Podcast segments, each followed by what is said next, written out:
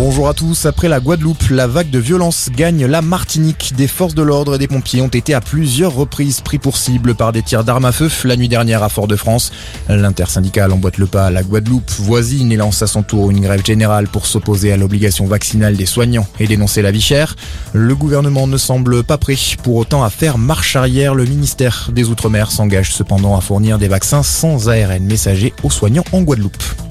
L'OMS craint de son côté 700 000 morts du Covid supplémentaires en Europe d'ici le printemps. Dans un communiqué publié aujourd'hui, l'Organisation mondiale de la santé indique que les décès cumulés devraient atteindre plus de 2,2 millions au printemps sur le vieux continent. Selon elle, on peut s'attendre à ce que les lits d'hôpitaux soient soumis à une pression élevée, voire même extrême, dans 25 pays d'ici le 1er mars 2022.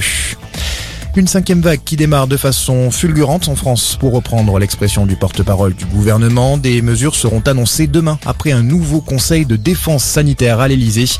La troisième dose pourrait être étendue à toutes les tranches d'âge. La question du télétravail et du retour du port du masque en extérieur seront également abordées. Dans le reste de l'actualité, des propositions attendues sous 15 jours, annonce de Gérald Darmanin à l'issue d'une réunion ce matin avec les dirigeants du foot français, des discussions pour évoquer les incidents survenus dimanche lors du match entre l'OL et l'OM. Selon le ministre de l'Intérieur, ces échanges ont porté sur les améliorations nécessaires pour éviter que de tels débordements ne se reproduisent.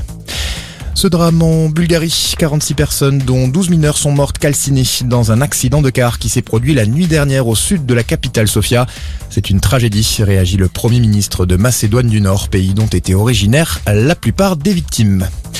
Et puis Franck Camas et Charles Caudrelier remportent la Transat Jacques Vabre dans la catégorie Rennes. Le duo français a coupé la ligne cet après-midi à 15h16 dans la baie de Fort-de-France.